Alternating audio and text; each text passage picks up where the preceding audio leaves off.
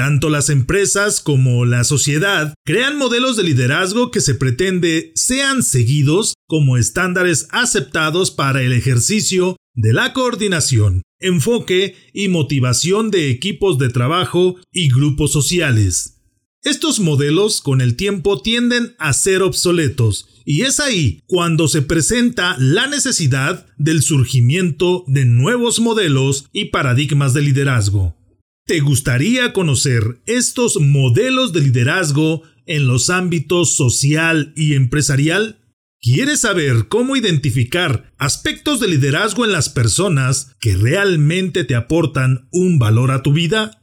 Acompáñame en este podcast para escuchar a mis amigos Fernando Guerrero y Esaú García.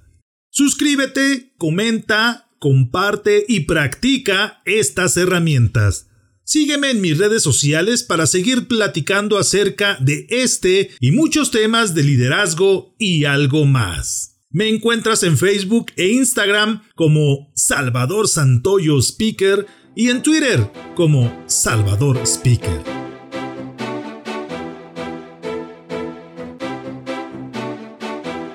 Bienvenidos al podcast de liderazgo y algo más. Para lograr tus objetivos y ser exitoso en los ámbitos personal y profesional, no es necesario reinventar la rueda. Puedes comenzar aprendiendo de los que ya han logrado el éxito. Recuerda que el liderazgo no se crea ni se destruye, solo se transforma. Infórmate de aquellos que han experimentado situaciones de aprendizaje y desean compartirlas contigo. En el podcast de liderazgo y algo más, te acercamos a los expertos en temas de liderazgo y todo aquello que está relacionado con tu crecimiento y desarrollo en los negocios y por supuesto en el área personal, de tal manera que recibas información, estrategias y pasos a seguir para alcanzar el éxito.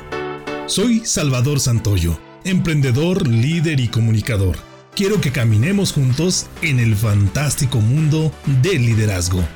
Acompáñame. Hola, ¿qué tal amigos? ¿Cómo están? Muy buenos días. Gracias por acompañarnos. Intentamos compartir con ustedes competencias, herramientas, información y casos prácticos acerca de la generación de líderes, la generación de liderazgo en nuestra sociedad, en el aspecto empresarial y en todas las áreas donde es necesario precisamente tener esa persona que nos ayuda a administrar y a coordinar un grupo de personas. El día de hoy, como lo habíamos prometido, la continuación de este interesante tema del surgimiento, de la generación, de la creación de líderes dentro de un aspecto social y psicológico o visto desde una perspectiva psicológica. Nos acompaña, como siempre, nuestro amigo Esaú García, que nos comparte su contacto para que las personas nos hagan llegar sus comentarios, sus saludos y sus preguntas. Claro que sí, es más 52 1 333 496 2980 WhatsApp. El contacto de un servidor eh, vía WhatsApp es 3314 3980 04. Vamos a arrancar entonces este tema tan interesante. Hablamos de la construcción social del liderazgo, es decir, por qué nace, por qué nace un líder como tal o por qué surge un líder desde el enfoque social, ¿no? Y al último, hablamos sobre la clásica pregunta de si un líder nace o se hace y tocamos un poquito el tema sobre, independientemente de que son los dos, independientemente de que nace y se hace, también es cierto que la sociedad es quien dicta este, este punto en particular. Cuando la sociedad lo requiere, cuando hay una necesidad, el líder va a nacer socialmente hablando. Es decir, no importa que es fulanito, perenganito o manganito, van a ser un líder en particular para resolver esa necesidad social que existe. ¿Por qué surge este fenómeno, Fernando? Que, por cierto, ya para aquellos que no lo que no nos vieron la primera sesión, que, pueden ver la repetición, que la pueden ver, que la pueden ver. Ahí viene la presentación. Tenemos a Fernando Guerrero, nuestro psicólogo casi casi enfocado y especializado en la parte social y un gran líder ya todas sus credenciales están en el primer programa, por favor, véanlo. Fernando, continuemos, bienvenido, ¿cómo estás? Gracias, ¿cómo están también ustedes? Este, un placer de nuevo estar aquí, de nueva cuenta en, este programa y por supuesto también un caluroso saludo a todo el auditorio. Pues sí, retomábamos el, precisamente por qué surge la necesidad, ¿no? De que aparezca socialmente un líder, ¿no? y qué es lo que hace que se construya, ¿no? Habíamos terminado el programa anterior diciendo que sí, efectivamente un líder no nace, no emerge de la nada, no, no es por el hecho de que nazca como tal la persona y esa persona, él va a ser el, elegido, ¿no? Exactamente, sí, ¿no? Casi, casi como, como desde un punto de vista mesiánico. Mesiánico. Entonces, este, pues sí, hay ciertas características que todos indudablemente tenemos, ¿no? Desde que nacemos desde chiquitos, vamos formando, vamos estructurando una personalidad, pero depende mucho precisamente del ambiente social en el cual nos desenvolvemos, que esa personalidad sea efectiva para satisfacer esa, esa necesidad de, de un líder, ¿no? Ahora, ya viéndolo quizá desde un aspecto un poco más complejo, un poquito fumado. Vamos viéndolo, vamos viendo. A ver, eso me interesa. A sacar el cannabis. Sí, sí nos, nos, reservamos este programa para... Esta segunda hora para eso. Si hay niños que nos están viendo, por favor. por favor. hagan caso omiso de lo anterior. Pues sí, eh, particularmente ya en estos, en estos contextos, el líder ya deja de ser, lo habíamos dicho en el programa anterior, deja de ser una persona como tal, ¿no? Ya no es el hecho de ver al, al sujeto, al individuo, al más fuerte, etcétera, ¿no? Sino precisamente más bien el símbolo que el líder representa, ¿no? El concepto como tal. Exacto, el, el concepto y el ideal o incluso la ideología que ese líder sostiene, ¿no? O que sirve para sostener. Tan así que en muchas ocasiones hay más bien líderes impuestos líderes colocados, exactamente procreados, por así decirlo, para que te agarren literalmente a la persona y dicen que tú te vas a poner ahí, ¿no?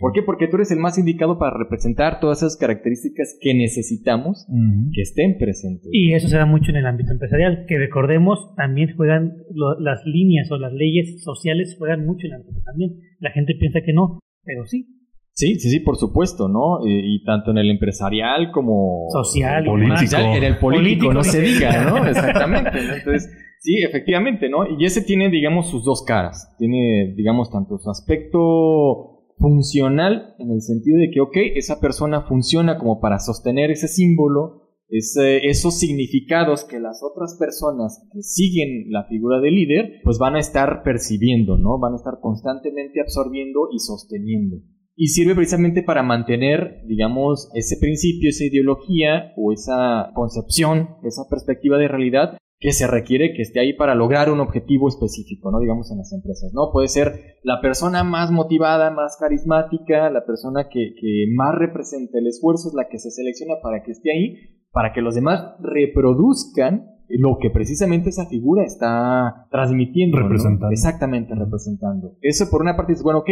cumple una, una función específica.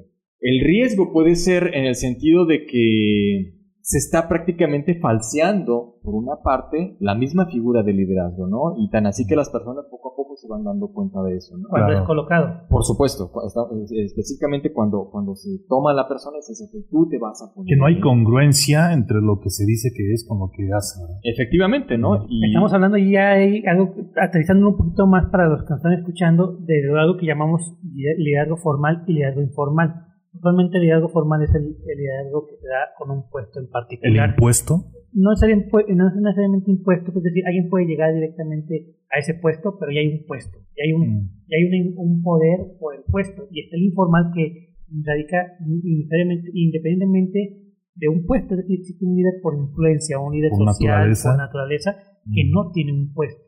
Esa es la diferencia de algo formal e informal desde la jerga empresarial o corporativa. Claro, de hecho, pongo un ejemplo, a mí me tocó participar también en algunas intervenciones en, empresas, también con, algunas, algunos cursos, etcétera, que tienen que ver con habilidades directivas y demás. Y en una empresa se dio un caso muy, muy particular que ejemplifica perfectamente ese detalle. Se había precisamente abierto el puesto como para una supervisión dentro de una empresa que producía herrajes y equipo para instalaciones eléctricas esta persona llega, toma el puesto, pero se va dando cuenta y se va frustrando por el hecho de que los demás, sus subordinados, no, no, lo, no lo respetaban, ¿no? Y él sí venía con una preparación técnica, una, una preparación profesional, etcétera, una licenciatura, ingeniería y demás. Sí. Y al intentar dar las órdenes, al intentar dar las especificaciones eh, de cómo quería los herrajes, las herramientas, etcétera, le costaba mucho trabajo que las personas respondieran precisamente a su demanda, ¿no? Eso es lo que pasaba, ¿no?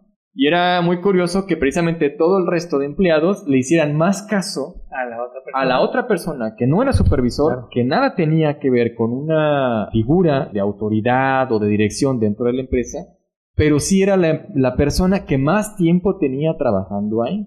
y tiene ya un grado de influencia, que volvemos a lo mismo, ¿no? Vamos viendo, vamos a empezar a trabajar sobre los conceptos como tal y sobre un concepto nuevo es la ilusión del liderazgo. Estamos hablando entonces que en ocasiones el líder formal o el líder que tiene un puesto puede caer mucho en, esa ilusión.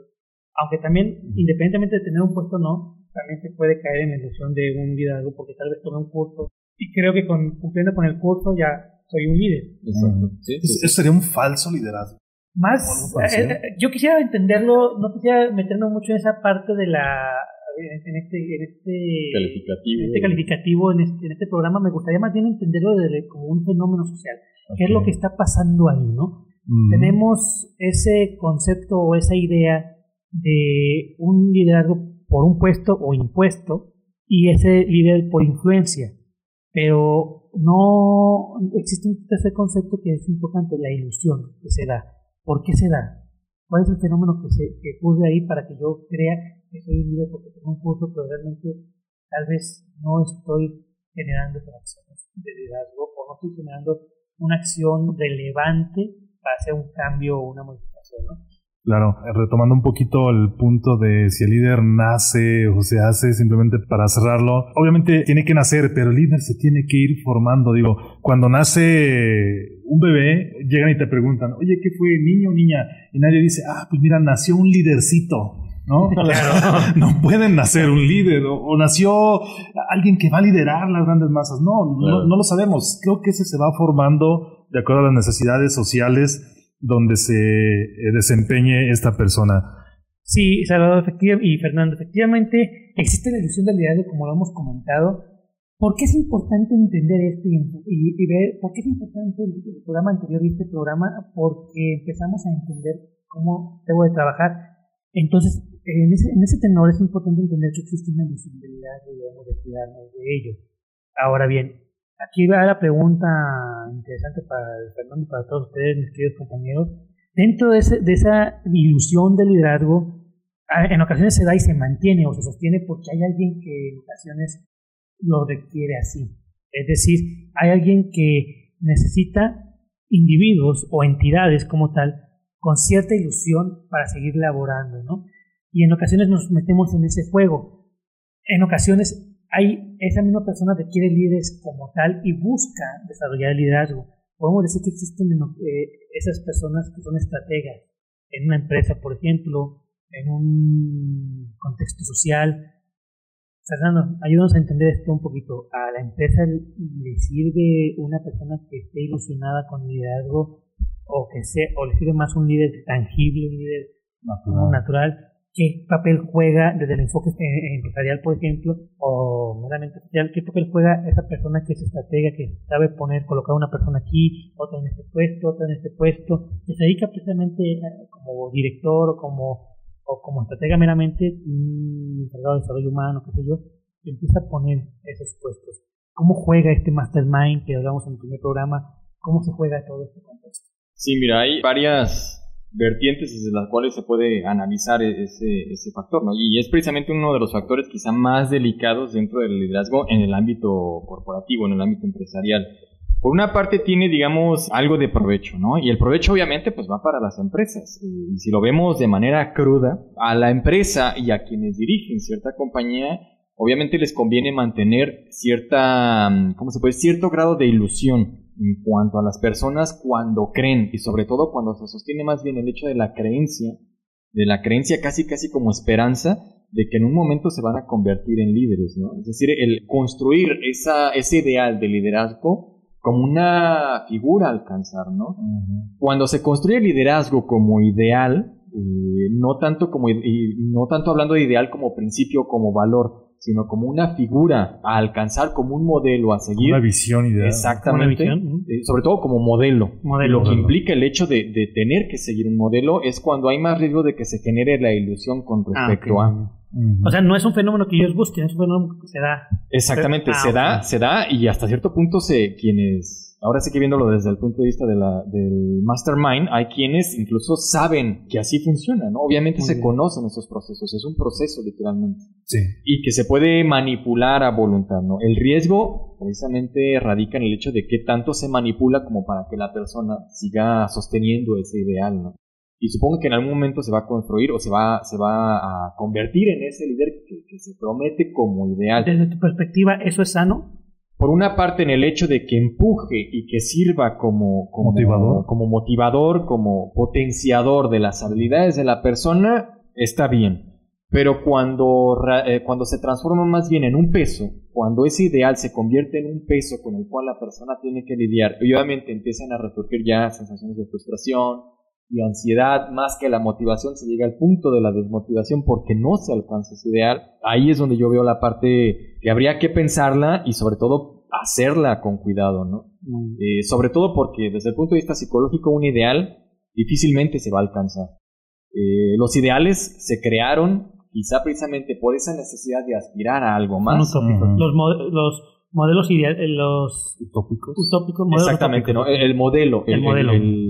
ese modelo alcanzar, difícilmente la persona lo va a alcanzar, ¿no? Y eso es precisamente lo que hace que el modelo se sostenga, ¿no? La persona va a crecer, va a alcanzar ciertas cualidades, cierto aprendizaje, y obviamente a la par va a aumentar la dimensión de ese, de ese modelo, ¿no? Entonces va a ser, ah, ahora tengo que hacer más para llegar allá. Y de manera inconsciente ese modelo va creciendo, va creciendo conforme él también va, va creciendo, pero con la ilusión de que en algún momento se va, se va a convertir en eso. Y por supuesto con el peso y el desgaste tanto psíquico como, como incluso también ya físico, fisiológico, afectar. Que puede, que puede llegar a afectar, ¿no?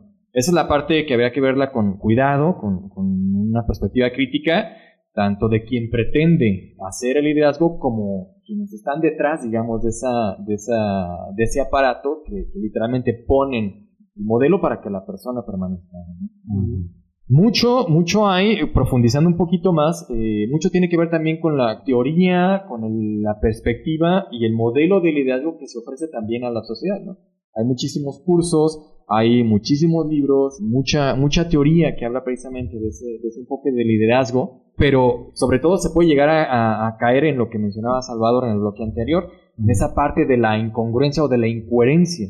Cuando esa teoría si dices, ok, no, se escucha muy bien, suena muy bien, si yo lo veo desde un punto de vista, eh, desde el emprendedurismo, este, desde, la, desde la motivación, desde la, desde la construcción de empresas, etcétera, suena bastante bien. Pero ya cuando las personas tratan de traspolar esa teoría a la práctica, es cuando empiezan a sentir el choque, ¿no? Empiezan a sentir... Hay un quiebre. Exactamente, el quiebre con respecto a la realidad, lo que realmente están viviendo en su trabajo, lo que realmente el trabajo les exige de manera práctica, claro. Eh, con respecto a, la, diferencia y el ideal o el modelo que se generó en un curso o en un libro de, motivación empresarial. Yo creo que ahí radica mucho, por ejemplo, nosotros somos capacitadores, ya con experiencia, radica muchísimo en hacerle entender a la persona que, que está tomando el curso que esta teoría es buena, sirve, pero requiere ahora entender que aplicarla a la realidad va a requerir un trabajo, va, o sea, es, es importante hacer,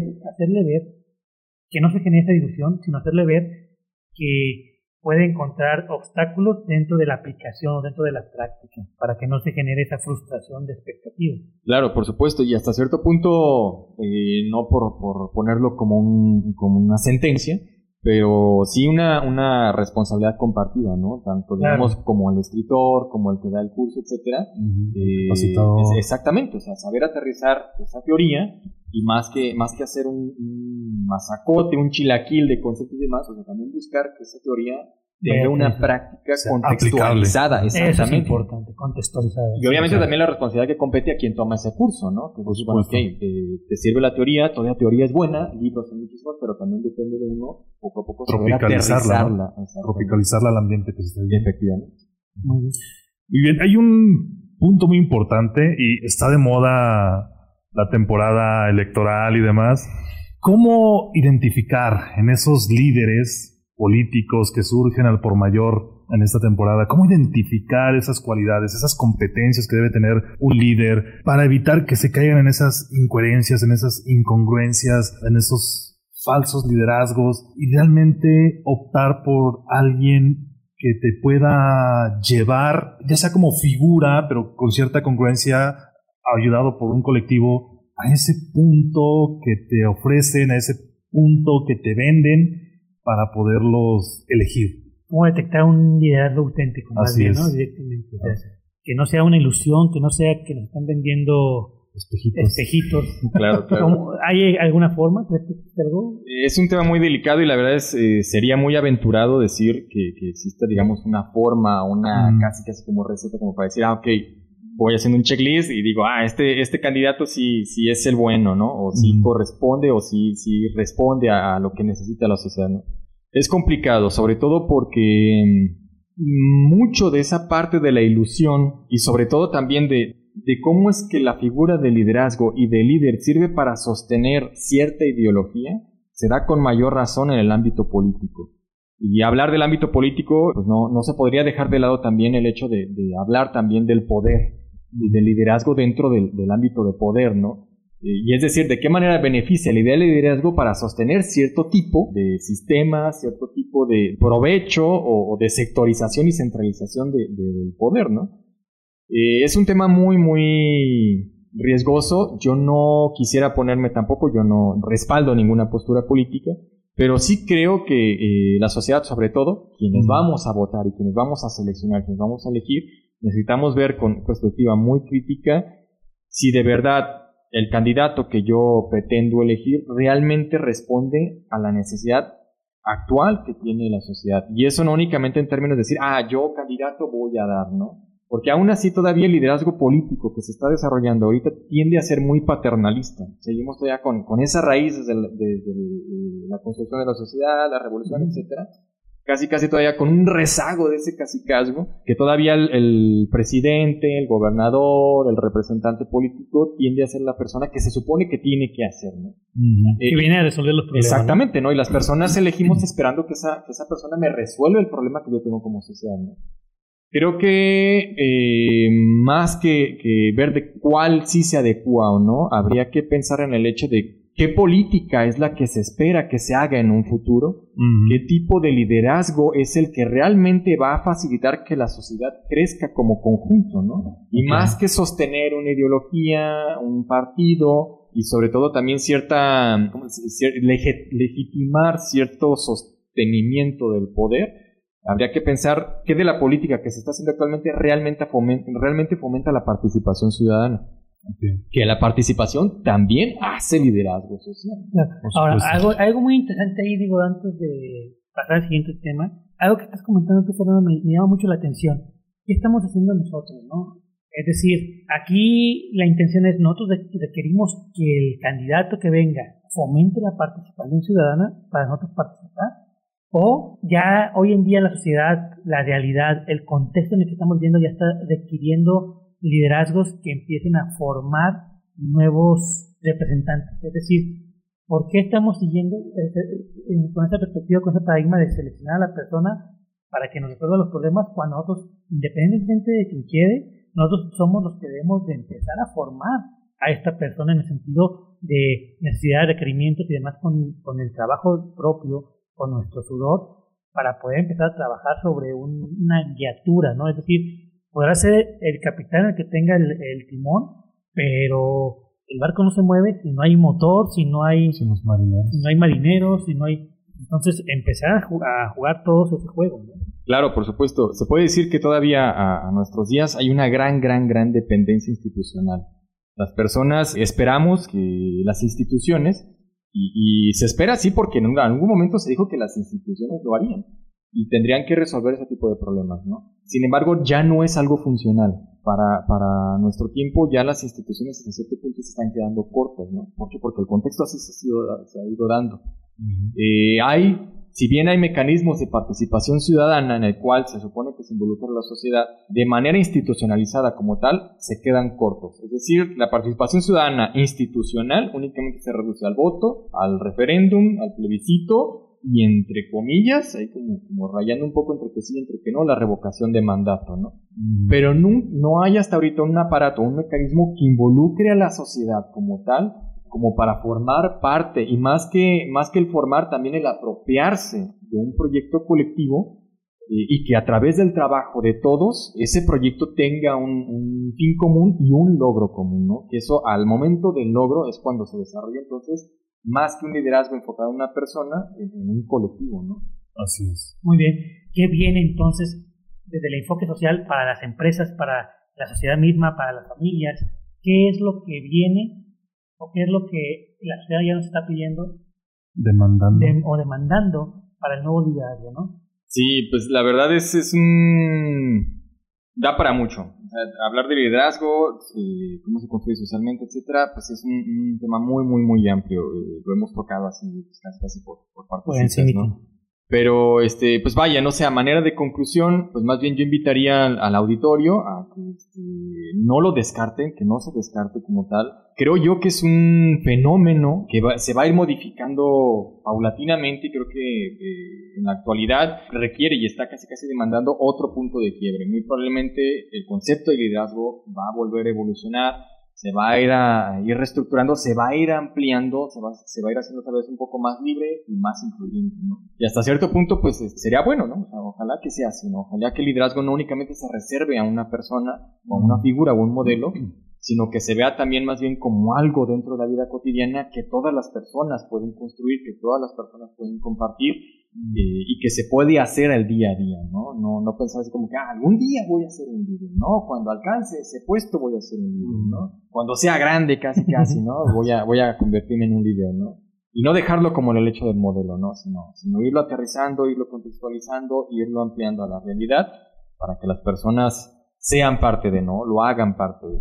Y bueno, eh, pues también eh, a manera individual también vale la pena cuestionarse, ¿no? También qué tipo de liderazgo es el que yo estoy haciendo, qué tipo de liderazgo es el que he estado reproduciendo hasta ahorita, ya viendo todo lo que hemos comentado en los programas. Y por supuesto también, sobre todo, subrayar el aspecto de, bueno, ¿qué liderazgo es el que yo quiero hacer, ¿no? ¿Qué liderazgo es el que quiero construir y que de alguna manera sirva como aporte en el ámbito en el que me desenvuelva, cualquiera que sea, sea social, sea político, sea este, empresarial, etcétera, ¿no? Ya, este, pues sí, es un tema que da todavía como para seguirle sacando, pero creo que yo que por lo menos ya hay ciertas, ciertas vertientes como para si, si alguno de nuestros escuchas del auditorio quiere seguir escarbando, pues bueno, hay, hay mucho de dónde ir eh, cortando, Exacto. Así es. Yo, me quedo con el punto y rescatar el punto de qué tipo de liderazgo estamos formando, ¿no? Si nosotros volteamos a ver a nuestros hijos, si volteamos a ver a nuestros equipos de trabajo, si volteamos a ver a nuestros amigos en, los diferentes clubes a los que nosotros pertenecemos, ¿qué tipo de liderazgo estamos dejando? ¿Cuál es esa estela que vamos dejando y que hay personas que a veces sin darnos cuenta nos siguen, nos imitan o, nos ven como ese modelo a seguir que platicamos y ellos van copiando nuestras actitudes, nuestros comportamientos, nuestros ejemplos? Es decir, ¿cuál es el legado de liderazgo que vamos a dejar en esta vida. Creo que es muy importante hacer ese examen de conciencia y si eso que yo estoy haciendo, eso que yo estoy dejando, me place, si eso es me agrada y es lo que quiero que en un futuro se dé, o es necesario hacer una conversión.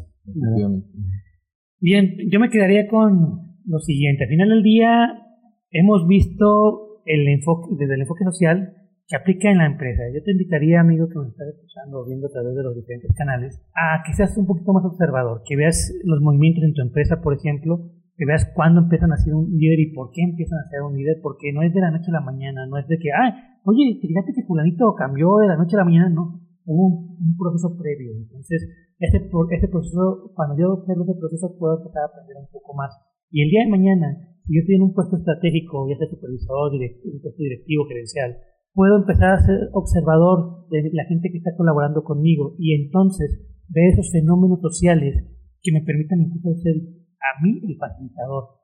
Entender que existe una ilusión de liderazgo que hay que trabajarla, pero no llegar al, extremo donde puede ser antiético, ¿no? sino más bien trabajar junto con esa ilusión y ver la manera de, como facilitador, como gerente, como directivo, como supervisor, etcétera, de, de que esa persona aterrice esas, esas herramientas, esas habilidades en la realidad para que empiece a consolidarse verdaderamente como, como un líder, como tal.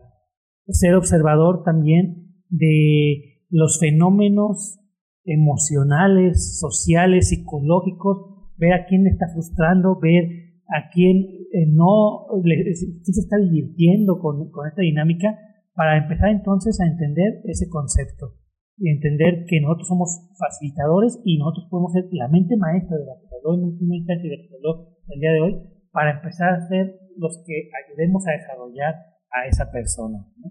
Sería mi conclusión. Nuevamente quisiera, Fernando, que compartieras los contactos a los cuales te pueden buscar las personas que deseen saber más acerca de este punto interesante de liderazgo. Claro, por supuesto. En Facebook me pueden encontrar como Fernando Guerrero y este mi WhatsApp eh, 3318 94 54 79. Esaú, ¿a dónde te pueden encontrar a ti? Muy bien, primeramente gracias Fernando por estar aquí presente con nosotros. Muchísimas gracias. Claro que sí. No, no. Gracias por escucharnos. Es el más 521 333 496 2980.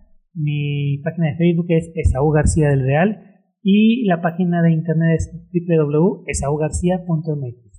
.esaugarcia.mx. Bien, a un servidor lo encuentran en salvadorsantoyo.com. En las redes sociales, eh, Salvador Santoyo Conferencista. Mi WhatsApp es 3314 398004. Ahí estamos para atender todos sus comentarios y agradecer sus saludos. Muy bien, muchísimas gracias. Fernando, gracias por visitarnos Al en contrario. estos dos programas y hablar acerca del liderazgo, un tema muy interesante y por supuesto nos hubiéramos podido llevar otros más. dos programas más hablando acerca de todo esto o mucho más. Gracias por escucharnos en este tu podcast donde hablamos de liderazgo y algo más. Ayúdanos a que este podcast llegue a más personas que lo necesitan. Comparte, califícanos con 5 estrellas, comenta y compártenos todas las dudas que tengas acerca de este tema. Eso nos permitirá compartir contigo más conocimiento y herramientas de liderazgo útiles para tu negocio y por supuesto para tu ámbito personal. Yo soy Salvador Santoyo. Nos escuchamos en el próximo podcast.